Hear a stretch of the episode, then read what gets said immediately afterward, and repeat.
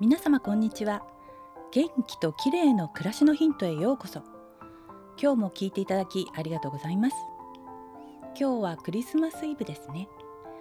今年は大人数のパーティーができなくて我慢という人も多いのでしょうか。私もお家で美味しいものを食べて食べようかなと思っています。さて今日は腸活のお話をしようかと思っています。腸活プロバイオティクスとかよく耳にすると思います。コロナで免疫力を上げたいということもあって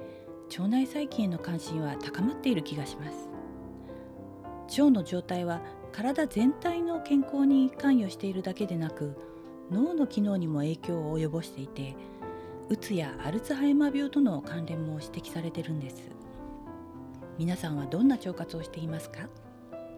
ヨーグルトを毎日食べるという感じでしょうか？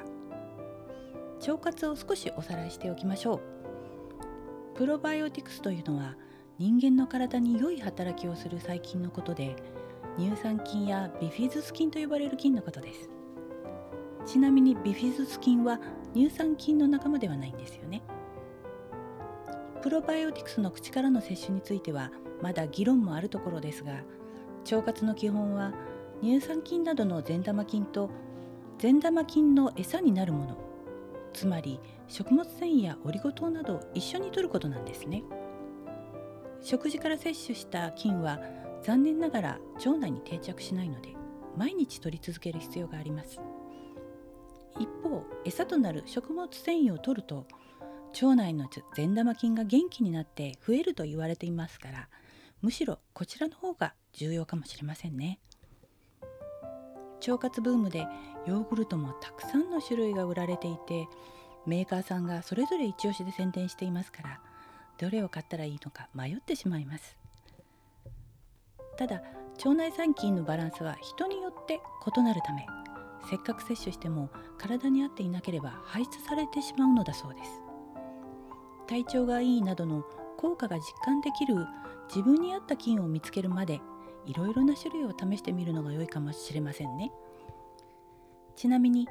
腸の力であなたは変わるという本ご存知でしょうか？この本に脳の健康にも良い働きをするおすすめの5種類のプロバイオティクスというのが書かれていたのでご紹介したいと思います。この本の著者はデイビッド・パール・マターさんとクリスティン・ロバーグさんで日本語訳は白沢拓司先生がなさっています。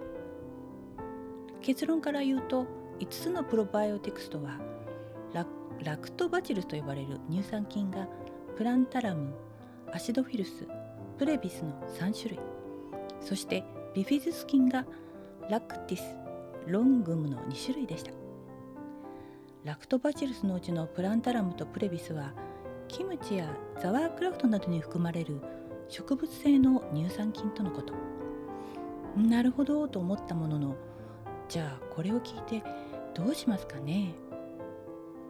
私だったらキムチや納豆などをこまめに食べるようにして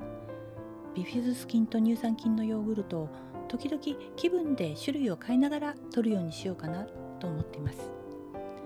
食物繊維やオリゴ糖もしっかり摂りましょうね。今日は腸活のお話でした。